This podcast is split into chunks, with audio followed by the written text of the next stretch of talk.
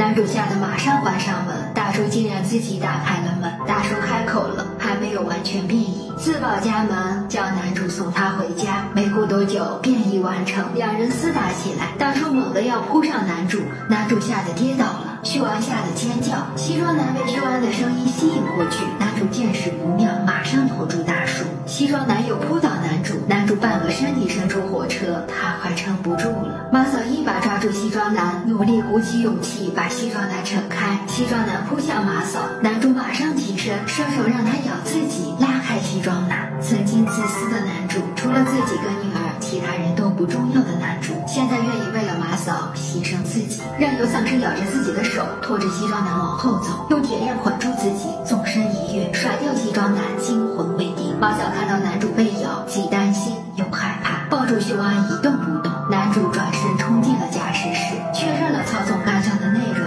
把马嫂和秀安拉进驾驶室。男主要确保他们能平安到达釜山，可惜自己剩下的时间不多了，语无伦次地呼唤着秀安：“你一定要平安。”秀安知道爸爸要做什么，哭喊着：“不要走，不要走！”爸爸说：“可是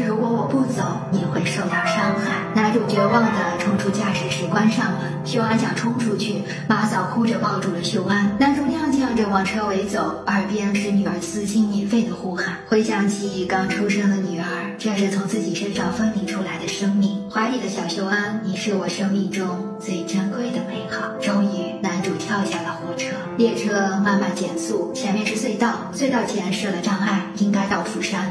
他挂满尸体，马嫂有点撑不住了，一边走一边痛苦地捂住肚子，慢慢穿过尸体地，相互依偎着走进漆黑的隧道。釜山是安全的，军队守住了釜山。上级要求射击手确认目标是否幸存者还是丧尸，光靠目测士兵没有办法确认。上级下达射杀命令，不放过任何一个可能的目标。釜山就是这样守下来的。射击手瞄准马嫂，这时有人声响起，士兵抬起了头，有人在，是秀安。秀安在唱原本要唱给爸爸听的歌，可惜爸爸再也听不到了。士兵确认了来者是幸存者，出兵营救。至此，列车上的人最后活下来的只有秀安和马嫂。电影每个角色都很有特点，耐人寻味。无论是牺牲自己拯救他人的人，还是牺牲他人以拯救自己的人，西装男固然自私的让人咬牙切齿，但如果当事人是我们，面对极端恐怖的状况，我们